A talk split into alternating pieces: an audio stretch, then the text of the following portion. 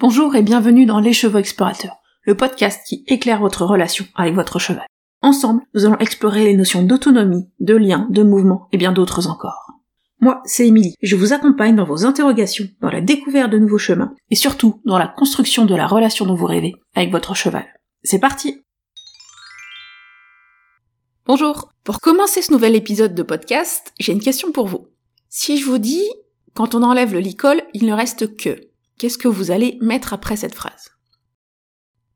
Alors c'est fort probable que vous ayez répondu la vérité. Parce que cette phrase, si j'enlève le licol, il ne reste que la vérité, c'est une phrase assez connu, normalement, si je me trompe pas, qui vient d'Andy Booth. Pourquoi je vous en parle aujourd'hui? Bien parce que euh, j'avais envie de l'utiliser pour nourrir ma réflexion sur le sujet du jour qui va être, vous l'avez probablement compris, la liberté. Et j'ai envie de vous inviter à vous questionner là tout de suite un peu plus. Ok, il ne reste que la vérité. Mais quelle vérité? La vérité sur quoi? La vérité qui s'applique à quoi? Et donc si vous deviez reformuler cette phrase, quel est le mot que vous, vous auriez envie d'employer? Quand on enlève de licol, qu'est-ce qu'il reste? Pas la phrase qu'on vous a appris, mais ce qui est vous, la façon dont vous voyez les choses. Donc c'est vraiment euh, là-dessus que je vais nourrir ma réflexion aujourd'hui. On va parler de liberté, évidemment. La thématique de cette saison, c'est toujours ce que j'ai appris grâce au clicker training.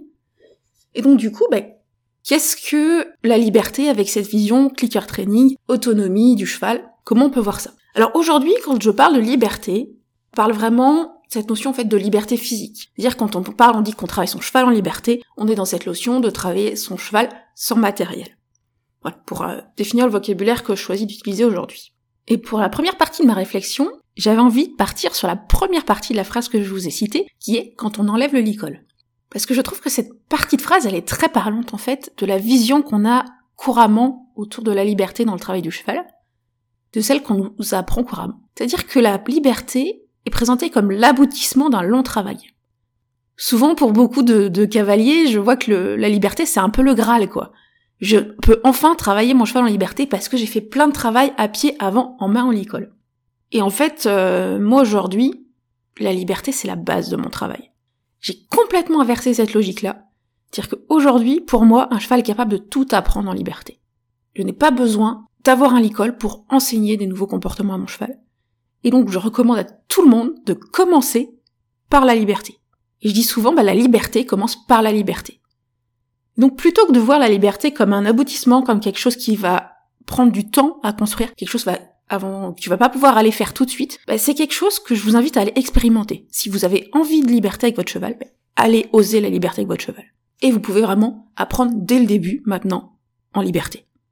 Et on peut enseigner à un cheval à faire des cercles à toutes les allures en liberté. On peut lui apprendre à s'arrêter.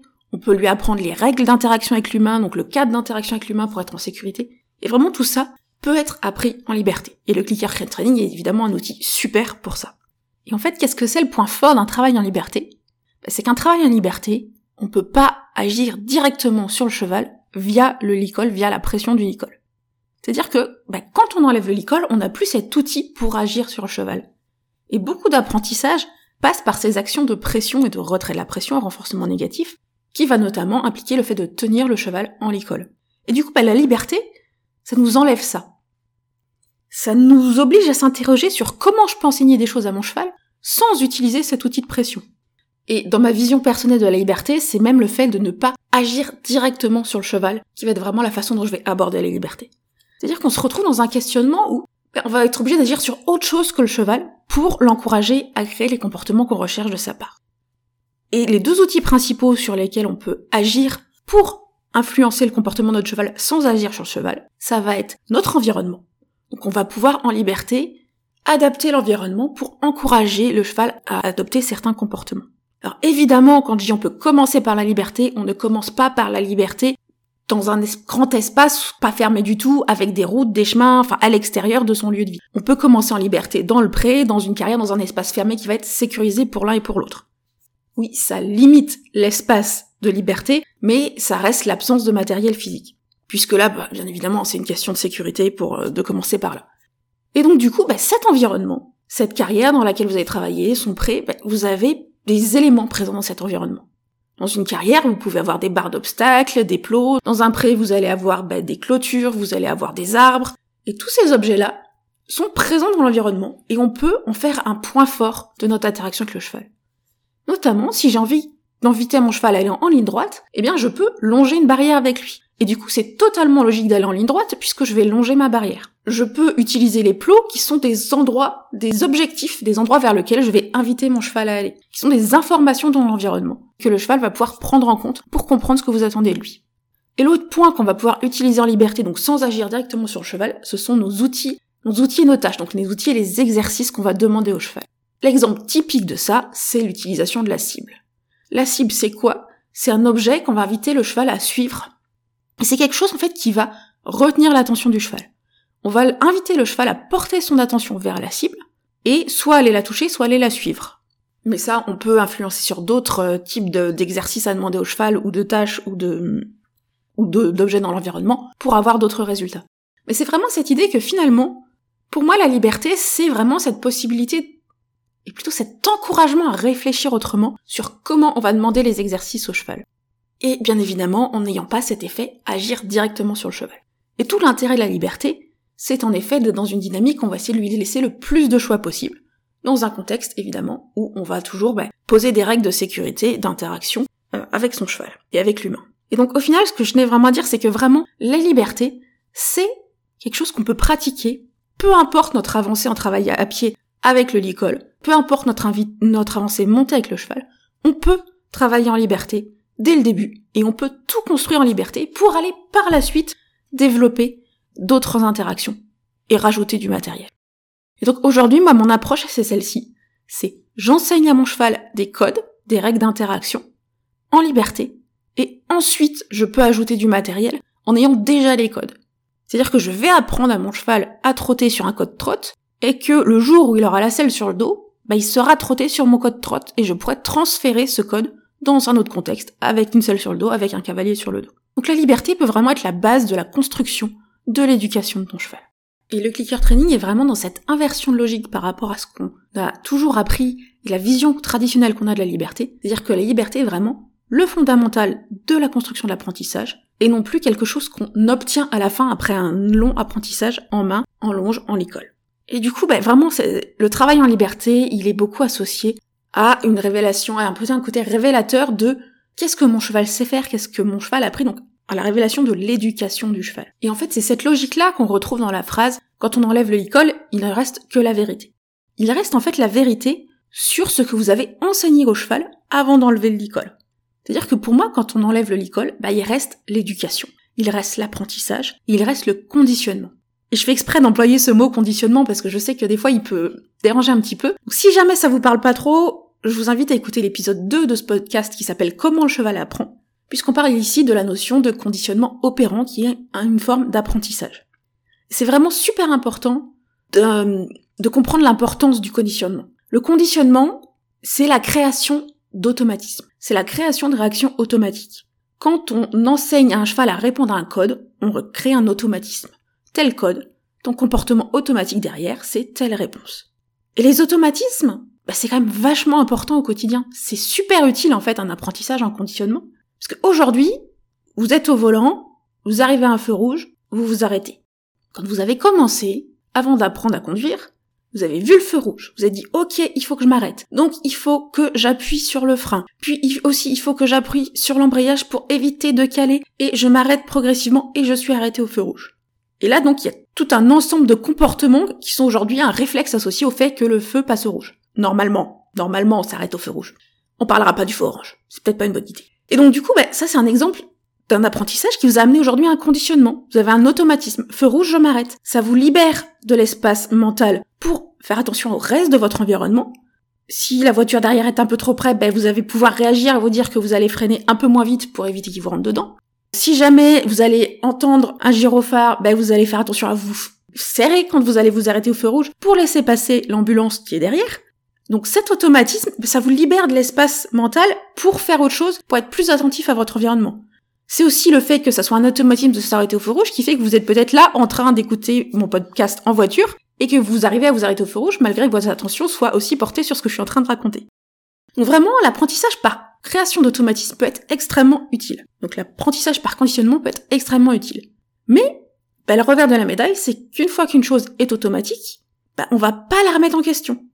Donc si votre cheval a appris un certain nombre de codes d'interaction avec l'humain en licol, quand on enlève le licol, quand on le met en liberté, bah en fait, il garde ces automatismes-là. Et cette vérité, ce qu'on vérifie, bah, c'est que ces codes sont bien acquis par le cheval. Et donc, il a bien appris ces règles d'interaction avec l'humain. Mais le truc, c'est, j'ai posé la question sur Insta, pour vous, c'est quoi la liberté ce qui ressort beaucoup, bah, c'est cette notion de laisser le choix de la capacité du cheval d'exprimer son opinion, de faire des choix. Donc, un peu cette idée que le cheval, il peut bah, nous dire non aux exercices et s'en aller. Et on voit qu'il peut y avoir cette petite contradiction, c'est-à-dire que en fonction de comment on a enseigné les codes au cheval, il peut avoir ou non cette conscience qu'il peut dire non et s'en aller. Et c'est vraiment important de se dire que ce n'est pas parce que votre cheval est en liberté physique qu'il est en liberté émotionnelle, ou qu'il est en liberté mentale.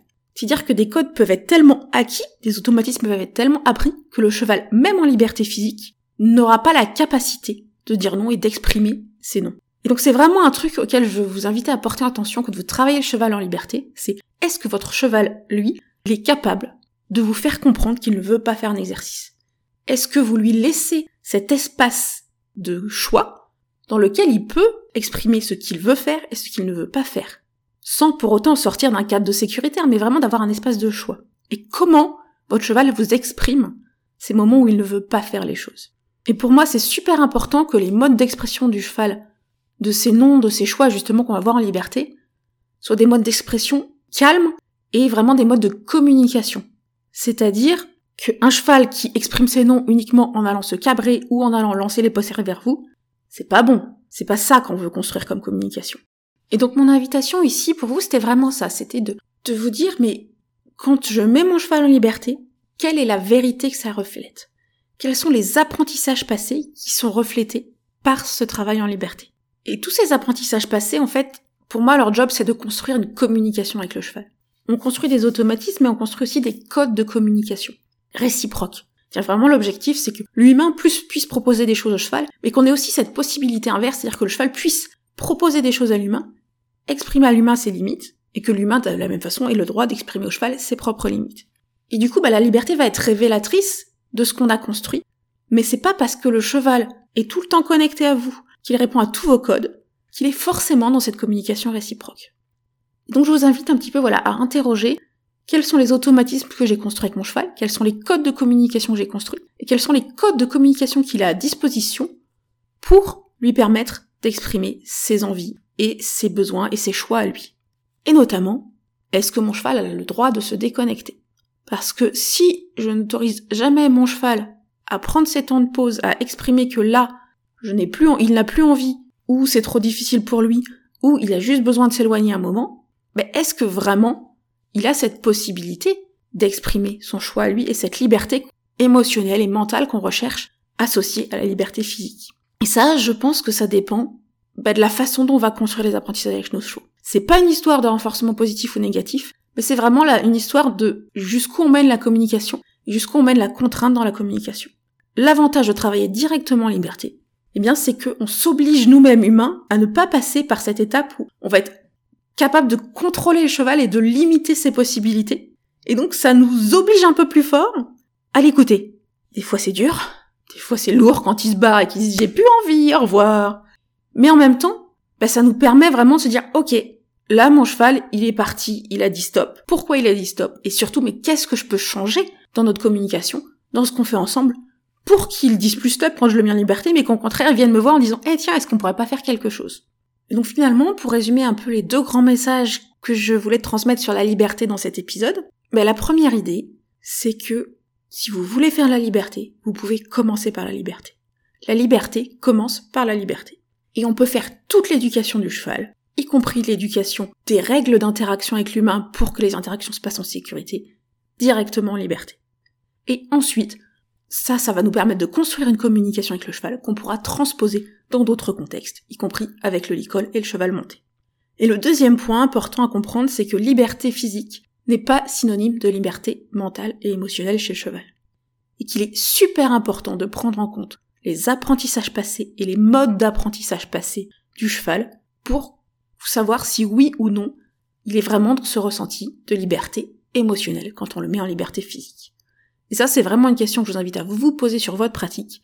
Est-ce que la façon dont je mène la liberté avec mon cheval lui permet de ressentir une vraie liberté émotionnelle quand je le mets en liberté physique?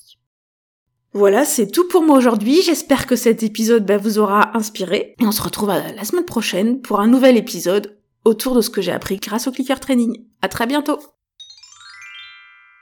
Et voilà, c'est déjà fini pour aujourd'hui. Si cet épisode vous a plu, n'hésitez pas à le partager à vos amis qui pourraient être intéressés. Pour échanger avec moi et ne pas manquer les prochains épisodes, retrouvez-moi sur mon compte Instagram, at les chevaux explorateurs. Et si vous avez envie qu'on aille plus loin ensemble ou que vous souhaitez en savoir plus sur mes accompagnements individuels et mes programmes en ligne, n'hésitez pas à me contacter par mail ou à vous rendre sur mon site internet pour en savoir plus. Tous les liens sont en description de l'épisode. À très bientôt!